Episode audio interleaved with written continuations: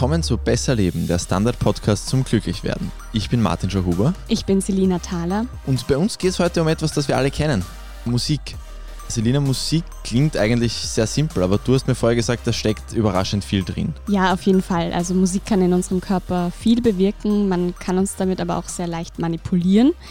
Das Gute ist jedenfalls, dass wir die Musik auch für gewisse Dinge im Alltag auch für uns nutzen können. Was man, glaube ich, für alle unsere Hörerinnen und Hörer auch sagen kann, ist, dass praktisch jedem Menschen Musik sehr gut gefällt. Warum finden wir Musik eigentlich so toll? Ja, du hast vollkommen recht. Also es gibt wahrscheinlich nur ganz wenige Leute, die nichts mit Musik anfangen können. Das liegt auch daran, dass uns Musik ergreift und uns auch schon sehr lange begleitet, also die Menschheit. Seit mehreren Jahrtausenden. Deshalb gilt sie auch so ein bisschen als Schwester der Sprache, also nicht nur quasi Musik mit Instrumenten, mhm. das macht die Menschheit seit ungefähr 40.000 Jahren, sondern eben auch Singen ist ja auch Musik.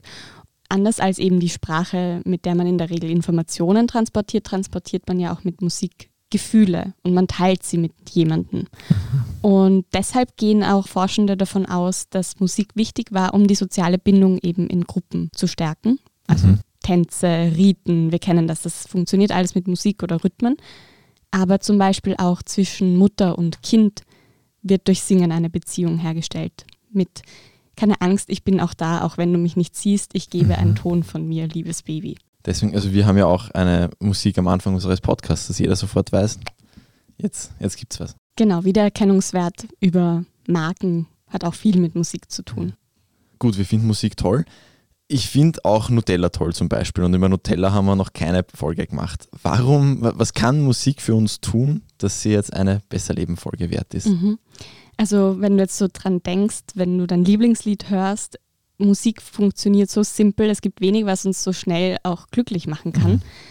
Und sie ist auch sehr präsent in unserem Leben, zumindest auf irgendeine Art und Weise. Also ich habe schon die Werbung angesprochen im Fernseher, da gibt es ja auch Musik.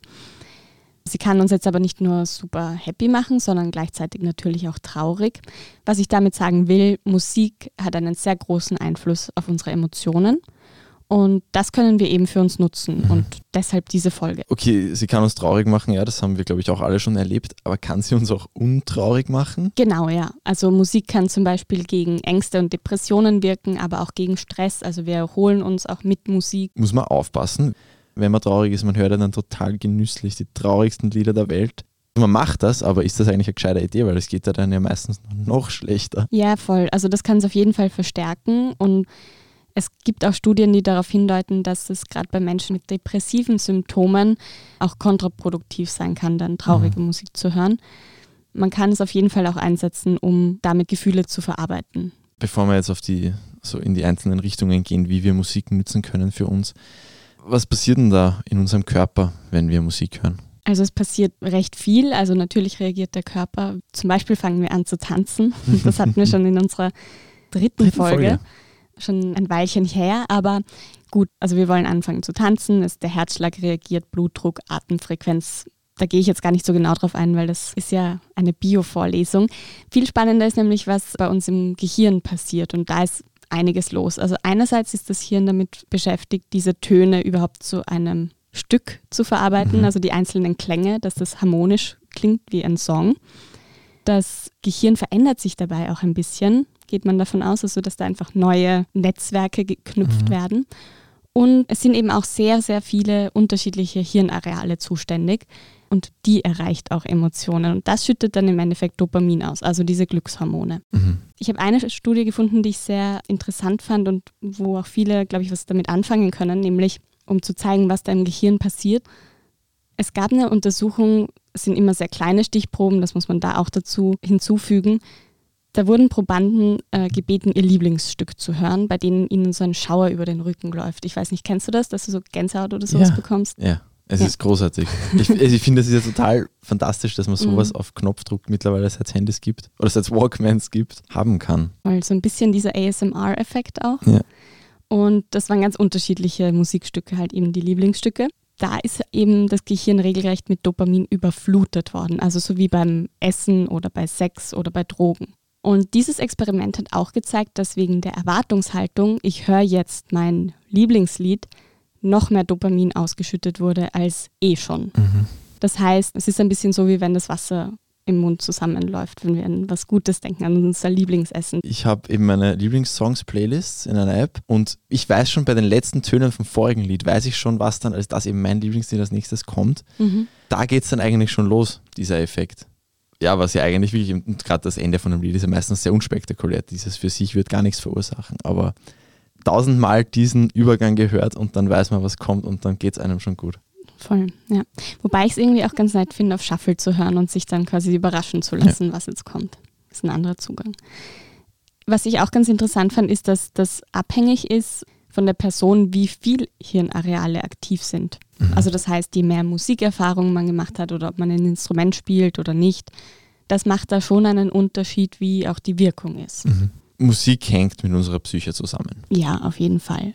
Was auch ganz witzig ist, so je nachdem, was wir hören, werden auch andere Hormone ausgeschüttet. Also wir, mhm. wir sind ja der Hormon-Podcast, Martin. es ist so, dass zum Beispiel, wenn man schnellere, aggressivere Musik hört, dann wird Adrenalin ausgeschüttet, mhm. also das uns pusht. Wenn wir eher sanfte, ruhige Musik hören, dann wird Noradrenalin, also der Counterpart vom Adrenalin, das uns beruhigt, ausgeschüttet und so kann man das eben auch einsetzen. Ob jetzt wirklich durch ruhige Musik das Stresslevel gesenkt wird, ist so ein bisschen umstritten. Mhm. Aber es gibt schon Studien, die darauf hindeuten, dass das Cortisol, eben das Stresshormon, sinkt im Blut. Mhm. Rein anekdotisch kommt es mir total so vor. Also, als würde das funktionieren, aber mhm. klar, das muss man dann auch schon auch mit gescheiten Studien überprüfen. Ja, und wenn man sich darauf einlässt und sich beruhigt durch die ja. Musik oder beruhigen lässt, dann ja. hat es vielleicht einen gewissen Placebo-Effekt, aber es funktioniert ja. Okay, also Musik rührt ziemlich um in unserem Körper. Kann man sie auch zur Heilung verwenden? Ja, also da deutet schon einiges darauf hin und sie wird auch ähm, bereits als Therapie angewandt, Musik. Mhm. Zum Beispiel bei Menschen, die einen Schlaganfall hatten oder Hirntraumata. Mhm. Die können zum Beispiel über Klavierspielen wieder lernen, ihre Bewegungen zu koordinieren oder eben auch damit zu sprechen. Aber auch bei Tinnitus, wo man ja so ein nerviges Piepsen im Ohr oder ein Rauschen oder was auch immer hat, kann Musik helfen. Es ist ja ein Phantomklingeln, ein bisschen mhm. ähm, leiser machen kann. Eine Sache, die ich auch sehr interessant finde, ist, wenn es um Demenzerkrankungen geht.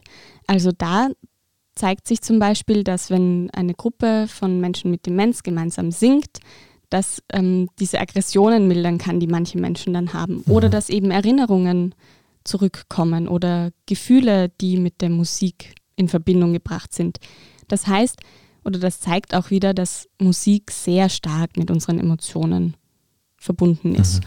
Und es kann scheinbar dann auch den Gedächtnisverlust zumindest verlangsamen, wenn man Alzheimer hat. Irgendwann ist mir auch mal untergekommen, dass man es auch gegen Schmerzen irgendwie einsetzen können soll. Ist da was dran? Ja, es kann auf jeden Fall äh, Schmerzen lindern. Das liegt vermutlich an den Hormonen, die dabei ausgeschüttet werden. Also vor allem in der Psychiatrie und in der Schmerztherapie wird das so eingesetzt. Mhm. Ich habe aber auch gelesen, dass bei der Geburt oder bei Operationen die Musik da schmerzlindernd sein mhm. kann. Es soll auch Zahnärzte geben mittlerweile, die ihren Patientinnen äh, Kopfhörer aufsetzen. Genau, dass der Bohrer nicht so abschreckend klingt. Aber eben Musiktherapie hat ganz unterschiedliche Anwendungsgebiete. Mhm gibt sogar auch bei der Krebsbehandlung als Begleittherapie gegen Müdigkeit. Aber auch bei der Herzgesundheit soll Musik gut sein. Also zum Beispiel, wenn man eine Herzrhythmusstörung hat, kann Musik wieder helfen, die Herzfrequenz in Einklang zu bringen, weil die das ja, also beim Laufen kennt man das ja auch, dass man dann im Takt quasi synchron ist mit an. der Musik. Ja. ja. Und was jetzt auch wieder mal die Pandemie ist, geht nie an uns vorbei. Musik, so habe ich das jetzt mal gelesen, soll auch das Immunsystem fördern. Also wir produzieren scheinbar mehr Antikörper und T-Zellen, wenn wir Musik machen oder hören. Ist ja oft auch eine, eine aktive Sache. Mhm. Sowohl das Machen als auch das Hören, wenn man ein bisschen zumindest mit dem Fuß mitwippt. Genau. Okay, wir gehen jetzt kurz in die Werbepause und danach geht es darum, welche Musik genau uns gut tut und wie wir das dann auch praktisch in unserem Leben einsetzen können.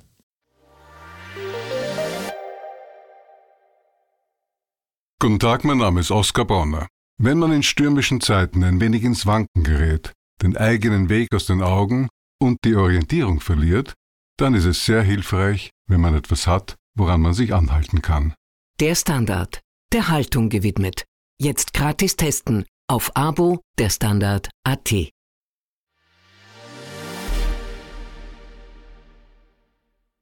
Wir sind zurück aus der Werbepause. Selina, Musik ist ja nicht gleich Musik. Rammstein wird wahrscheinlich nicht die gleichen Effekte haben wie ein Geigensolo. Welche Musik tut uns jetzt gut? Ich habe es immer mal wieder angesprochen, Musik beeinflusst unsere Emotionen. Man kann da jetzt nicht genau sagen, diese und jene Musik ist super, weil das alles sehr individuell ist. Mhm. Also du hörst wahrscheinlich eine andere Musik als ich. Oder irgendwo überschneidet sich es auch, sind wir auch schon drauf gekommen. Hip-Hop ist so unser, unsere Gemeinsamkeit. Aber eben Musik kann je nachdem pushen. Das hatte ich vorher, je schneller die Musik ist, je mehr BPM, also Beats per Minute, desto mehr Adrenalin und desto gehypter sind wir. Oder kann uns eben entspannen. Und ja, Spotify zum Beispiel nutzt das ja auch schon. Mittlerweile kann man auch Songs nach Stimmung filtern. Ja. Wichtig ist, dass man weiß, okay, das ist ein Lied, das mir einen Kick verschafft und das ist ein Lied, was mich runterbringt. Ja. Und so kann man dann auch die Musik, die man mag, gezielt einsetzen, weil es das zu dieser Wirkung führt. Kannst jetzt nicht irgendwas hören, weiß nicht. Bei mir wäre das jetzt zum Beispiel Schlager, also da kriege ich einfach so eine Aversion, dass ich dann nicht gut drauf sein könnte. Zum oder Boxen so. vielleicht günstig. vielleicht. Oder für sonstige Kampfsportarten. Genau. genau, also du musst halt wissen, wie du es einsetzen kannst. Ja. ja. So wie Last Christmas bei manchen Leuten wunderbarste Gefühle hervorruft und bei anderen einfach nur gefährliche Gefühle. Vollkommen, genau. Also ein Weihnachtslied kann eine Person schon in Weihnachtsstimmung versetzen, weil es eben so Ereignisse kodiert, mhm. die Musik eben, es gibt Weihnachtslieder, es gibt Kirchenlieder, es gibt Lieder für den Geburtstag, also so das allein.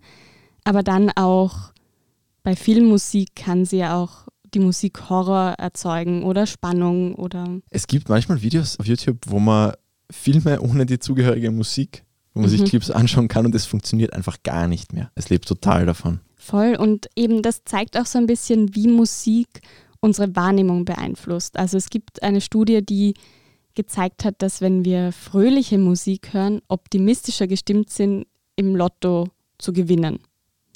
Und das, das klingt jetzt total banal. Dieses gute Lied und der Optimismus, der dadurch entsteht, verdrängt anscheinend auch so ein bisschen die Neigung, eben vom Negativen auszugehen für eine kurze Zeit. Die wir in der Optimismus-Folge mal besprochen hatten. Mhm. Oder auch, je heller die Musik klingt, desto oder dünkler, nehmen wir auch Farben anders wahr. Also wenn es irgendwie eine, du weißt, du weißt, was ich ja. meine, wenn ich sage helle, fröhliche Musik oder sowas, dann wirkt die Farbe auch heller und so. Also ich weiß nicht, wie das bei Leuten ist, die so crazy Synästhesisten sind und dann riechen, wie grün riecht zum Beispiel. Das haben ja die meisten Menschen nicht. Aber wir nehmen das heller wahr zum Beispiel. Und das ist so ein bisschen auch der Übergang zum eigentlichen Punkt auch, nämlich diese Wahrnehmung, Musik wird halt auch eingesetzt, um uns zu manipulieren. Mhm. Also wir schütten Dopamin aus und deshalb kann sie uns eben auch beim Essen oder beim Einkaufen verführen. Denk mal an dein letztes Einkaufserlebnis. Das ist eh das Einzige, was man machen kann. Ich habe mir lustigerweise vor nicht allzu langer Zeit gedacht, hey, die Supermärkte haben ein bisschen ihre Playlists in den Griff bekommen. Mhm. Das ist nicht mehr so wahnsinnig schlecht, wie ich es früher empfunden habe und ist jetzt kein Grund mehr, möglichst schnell einzukaufen und zu flüchten. Was vielleicht auch zeigt, entweder ich habe mich an den Mainstream-Geschmack angepasst oder die haben einfach da investiert und geschaut, dass sie möglichst verträgliche Musik jetzt spielen. Mhm. Weil eben, wie du sagst, je nerviger die Musik, desto weniger Zeit will man auch in diesem Geschäft ja. verbringen. Ich habe auch gelesen, dass so ganz spezialisierte Geschäfte, also ich sage jetzt mal das Beispiel war ein Snowboard-Geschäft oder so ein Surf-Geschäft, dass die halt dann Musik spielen, dass man eben so mit dieser Community verbindet, also ja. Hip-Hop oder Indie. Und da kannst du dann natürlich sehr zugeschnitten manipulieren, dass die Leute ja. zu dir ins Geschäft kommen. Aber ja, klar, manche Sachen sind wirklich nervig. Ja. Es gibt aber auch eben im Restaurant, kann die Musik zum Beispiel beeinflussen, eben wie lange wir dort sind. Das heißt, wenn Hochbetrieb ist, könnten die jetzt ähm, ganz schnelle Musik spielen, dass wir früher quasi aufstehen vom Tisch mhm. oder dass wir mehr trinken, je langsamer die Musik ist. Das fand ich auch ganz interessant, dass man, wenn man klassische Musik hört, in einem, da war eine Bäckerei als, als Beispiel, dann geben wir mehr Geld, und zwar um 10 Prozent im Schnitt, aus für die Backwaren. Also so, oder wir geben einfach mehr Geld aus, weil wir mhm. das Gefühl haben, ja, klassische Musik, das ist was Qualitatives, das ist gute Musik und deshalb muss auch das die Topfengulatsche oder die Semmel gut sein. Jetzt bei Klassikfans? Mm, nein, bei allen Menschen. Also es gibt wohl so Assoziationen mit ja. Musik. Okay, also wir sind offenbar extrem leicht zu manipulieren durch Musik mhm. und können wahrscheinlich nicht wirklich viel dagegen tun. Ja, ob wir viel dagegen tun können. Äh, ich glaube, es ist gut, dass wir uns dessen bewusst sind. Ja. Aber ja, wir sind auf jeden Fall durch Musik manipulierbar. Und Musik wird ja auch für sehr vieles eingesetzt. Also es gibt Nationalhymnen, die kann man auch negativ quasi in Form von Propaganda verwenden. Es gibt Protestsongs, es gibt Stadiongesänge, also im Fußball. Mhm. Das waren noch Zeiten. Heizt ja auch die Stimmung an oder es gibt Total. zumindest ein Wir-Gefühl dadurch. Also wir sind der Verein und wir ja. sind die Fans. Liebeslieder, also es gibt wahnsinnig viel, was uns irgendwo auch manipulieren kann oder wo es zumindest so ein Gemeinschaftsgefühl entsteht. War ja auch oft genug schon problematisch in der Geschichte, aber es ist halt trotzdem einfach ein wahnsinnig großartiges Gefühl, wenn mhm. so ein ganz, also bei mir ist eben der Sportkontext, wenn so ein ganzes Stadion das gleiche Lied singt. Das kann jetzt keiner wegreden, dass das irrsinnig intensive Emotionen sind. Und das ist auch bei vielen Leuten, glaube ich, der Grund, warum sie ins Stadion rennen. Ja, Oder gerannt sind in Zeiten, wo es noch legal war. Mhm.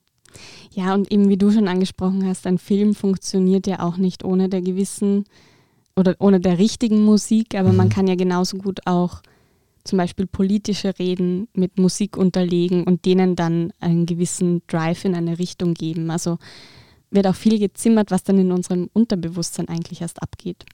Bevor wir jetzt zu viel Angst vor den Manipulationen kriegen, äh, ganz praktisch gesehen, wie kann ich das jetzt für mich verwenden, dieses, dieses Wissen um die Macht der Musik? Es gibt unterschiedliche Punkte. Ich habe jetzt mal ein paar rausgesucht. Also zum Beispiel beim, wenn man es stressig hat, dann kann man eben mit der Musik die Emotionen regulieren, man kann runterfahren. Aber auch beim Sporteln gibt es Musik, die eben beim Workout unterstützt. Und da gibt es eine Studie, die gezeigt hat, dass ähm, prinzipiell mal Workout mit Musik schon besser ist als ohne, weil wir dann zum Beispiel effizienter und länger sporteln und auch bessere Laune haben. Um jetzt überhaupt so in diesen Modus zu kommen, super Leistungen erziel zu erzielen, jetzt bei einem Wettkampf, verwenden ja auch Sportler Musik, die sie dann ja. pusht. Da hat, ich glaube, jeder Sportler hat so dieses, diese ein, zwei, drei Lieder, die er hört, genau direkt bevor der Wettbewerb beginnt. Mhm. Und ich fand das auch so schön. Ich habe gelesen, Musik ist so wie ein Metronom für den Körper. Also vom Laufen kennt man das ja, dass man eben in einem gewissen Takt läuft, aber das funktioniert ja auch für andere Sachen. Ja. Dann der nächste Punkt wäre, ich habe den jetzt mal Kreativität lernen und Produktivität genannt.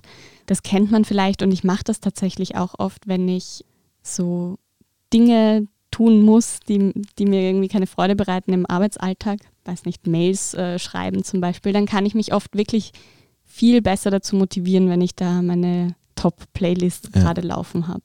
Und das ist ja wirklich was Einfaches. Also ich kenne das auch, wenn es gerade Sache ist, ja, dann nimmt man das quasi als Joker her und, und hört sich eben seine Lieblingssongs an. Ich hasse aus diesem Grund Interview abtippen, weil A ist es mühsam und B kann man dabei eben keine Musik hören. Ja, das stimmt. Aber das macht uns eben dann auch irgendwo produktiver, eben weil wir entweder was so lange aufgeschoben haben, aber mhm. auch sonst. Äh, man wird auch kreativer und zufriedener mit der Aufgabe an sich. Also eben Mails schreiben ist dann nicht mehr so nervig. Mhm. Wichtig dürfte aber sein, welche Musik man dabei hört, also zum Beispiel jetzt beim Lernen. Mhm. Da lenken die meisten Menschen Songs mit Texten ab. Also mir geht das auch so, dass ich dann mehr auf den Song höre, als auf das, worauf ich mich gerade konzentriere. Ja. Da helfen also Instrumentals, um sich zu konzentrieren oder Neues zu lernen. Wenn es jetzt aber so ist, dass man wiederholende Tätigkeiten hat. Mhm. Also ich will nicht immer die Person am Fließband ähm, also nehmen als Beispiel, aber die beschreibt es halt sehr gut. Die macht immer dasselbe. Da gilt dann genau das Umgekehrte. Also da ist Musik mit Text gut, mhm. weil das einfach auch eine Ablenkung sein kann. Was ich ganz gut finde, so als Instrumental-Hintergrundmusik oft von Computerspielen. Die mhm. Soundtracks gibt es auch auf YouTube oder überall. Die sind halt eben auch oft bewusst konzentrationsfördernd quasi gedacht funktionieren da recht gut bei mir. Ja, also es gibt auch auf Spotify zum Beispiel, aber sicher auch woanders unheimlich viele Playlists für Work, was auch immer. Ja. aber was ich eben auch interessant finde, also diese, diese Effekte sind sehr gut belegt im Arbeitskontext, also zum Beispiel auch mit Chirurgen, aber auch mit Programmiererinnen. Und das, was so bei allen rausgekommen ist, ist, dass eigentlich für Kreativität Umgebungsgeräusche am besten sind die mhm. dürfen nicht so laut sein, aber es ist alles besser als so ganz, ganz ruhig, also ganz so White Noise oder eben Stille. Es soll schon ein bisschen was passieren im erweiterten Hörfeld, genau, falls es dieses also Wort so, gibt. So wie im, im Großraumbüro, also zum Beispiel jetzt nicht so, dass du halt das Gefühl hast, irgendwie jemand schreit dir ins Ohr mit seinem Telefonat, ja. aber trotzdem so, dass man ein bisschen was mitbekommt. Es gibt übrigens auch für das Homeoffice so eine Seite, wo man sich Bürogeräusche anhören kann. Ja, mich überrascht das ehrlich gesagt gerade. Ich hätte das eher umgekehrt angenommen. Voll, ich auch. So der Klassiker ist ja auch Musik beim Lernen. Mhm. Genau, ich habe es eh schon ein bisschen ja. angesprochen mit der instrumentalen Musik. Und das liegt ein bisschen daran, dass Musik so einen Trainingseffekt hat für das Gehirn, dass einfach wir uns über Musik etwas besser merken können. Also zum Beispiel ist das so bei Kirchenliedern. Da wird ja auch der Inhalt nochmal transportiert, der in der Bibel steht oft. Und so soll man sich das merken. Und das wurde zum Beispiel untersucht mit Medizinstudierenden, die dann den Stoff gesungen haben und die haben auch sich das besser gemerkt als die, die den Stoff nicht gesungen haben. Also das kann man für sich nehmen. Meine Schwester spielt ihren Kindern, beziehungsweise hat ihnen schon, bevor sie auf der Welt waren, klassische Musik vorgespielt. Das ist ja auch ein sehr verbreiteter Aberglaube. Also ist es ein Aberglaube. Dieser Mozart-Effekt, ja, also es gibt einerseits schon auch Hinweise darauf, dass es uns beeinflusst, wenn wir im Bauch der Mutter Musik hören. Also das, da gab es eine sehr komplizierte Studie von einer Psychologin, die das nachgewiesen hat. Mhm. Und da gab es eben Mütter, die in den letzten drei Schwangerschaftsmonaten immer wieder dasselbe Lied gehört haben. Also das war Mozart, Vivaldi, ein Reggae-Song und ein Pop-Song. Und nach der Geburt durften die dann dieses Lied ihrem Baby ein Jahr nicht vorspielen. Und dann, quasi, weiß nicht, zum einjährigen Geburtstag oder so, mochte das Kind das Stück lieber, was es am meisten quasi im Babybauch gehört hat. Also entweder das Mozart-Lied oder das Vivaldi-Lied. Also zumindest lieber als andere ähnliche Lieder. Also das war dann der Favorite unter den Reggae-Songs. Okay. Also es, es kommt irgendwas schon noch an, wenn das Kind genau. noch nicht auf der also, Welt ist. Da geht es jetzt darum, mag ich das Lied oder nicht. Aber ich glaube, das, worauf deine Frage eigentlich abgezielt hat, war ja, ob man jetzt schlauer wird, wenn man Mozart hört. Genau. Vielleicht noch eher als Kind, denn jetzt im, als Ungeborenes. Genau, und da ist es irgendwie schwer, einen, einen kausalen Zusammenhang herzustellen. Also es gibt Studien, die belegen, dass Kinder mit, die Musikunterricht haben, bessere Gedächtnisleistungen erbringen. Aber man weiß jetzt nicht, liegt das daran, weil sie intelligent sind und deshalb musikalischer oder umgekehrt. Mhm. Da kann man einfach nur eine, eine Korrelation erkennen, aber keine Kausalität. Und was jetzt diesen Mozart-Effekt angeht, da ist es so, dass man jetzt nicht zwingend intelligenter wird oder bessere Leistungen erzielt, wenn man klassische Musik hört, sondern das gilt für jede Musik. Also da gibt es auch Studien, die gezeigt haben, dass Pop oder Rock genau die gleiche Wirkung erzielen, solange man die Musik mag. Also wieder dieses Thema hör die Musik, die dir taugt.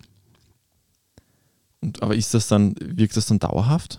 Nein, also das wirkt, es gibt eine Studie von 1993, wo man das untersucht hat und das wirkt ungefähr eine halbe Stunde nach. Also nicht sehr nachhaltig. Wirst nicht intelligenter, wenn du klassische Musik hörst. Aber Kinder scheinen schon irgendwie eine besondere Beziehung zur Musik zu haben. Auf jeden Fall. Also einerseits eben die Mutter-Kind-Beziehung oder Vater-Kind-Beziehung. Ähm, immer auch wichtig, das hier anzumerken. Wenn man eben ein Schlaflied vorsingt. Mhm.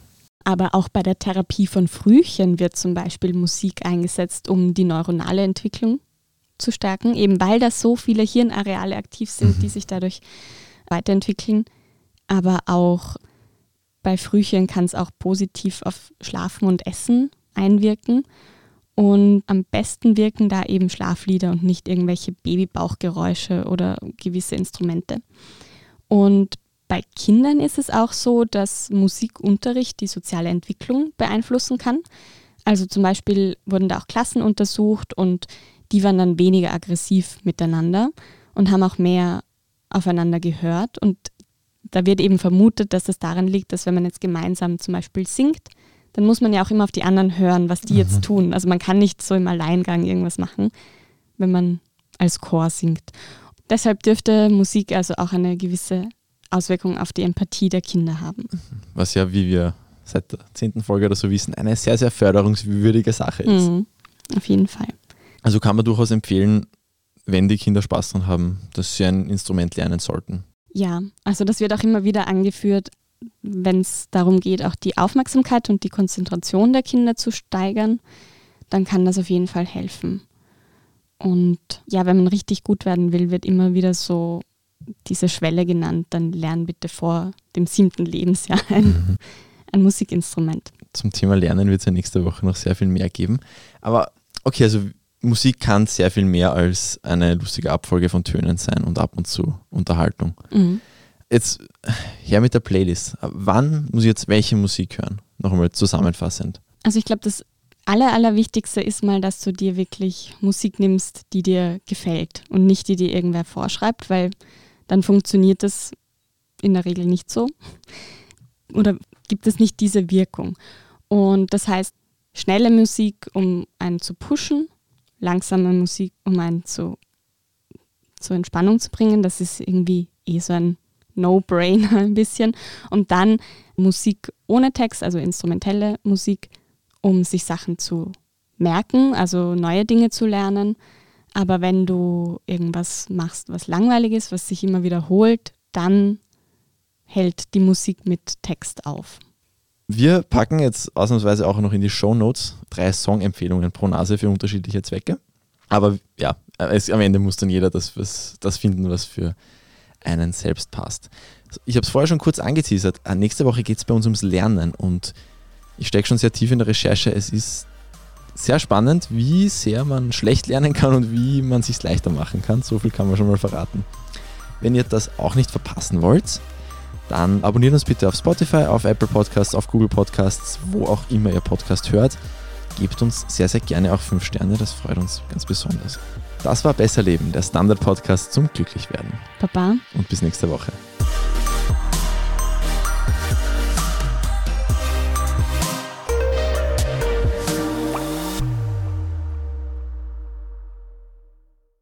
Guten Tag, mein Name ist Oskar Bonner. Wenn man in stürmischen Zeiten ein wenig ins Wanken gerät, den eigenen Weg aus den Augen und die Orientierung verliert, dann ist es sehr hilfreich, wenn man etwas hat, woran man sich anhalten kann. Der Standard, der Haltung gewidmet. Jetzt gratis testen auf Abo der Standard.at.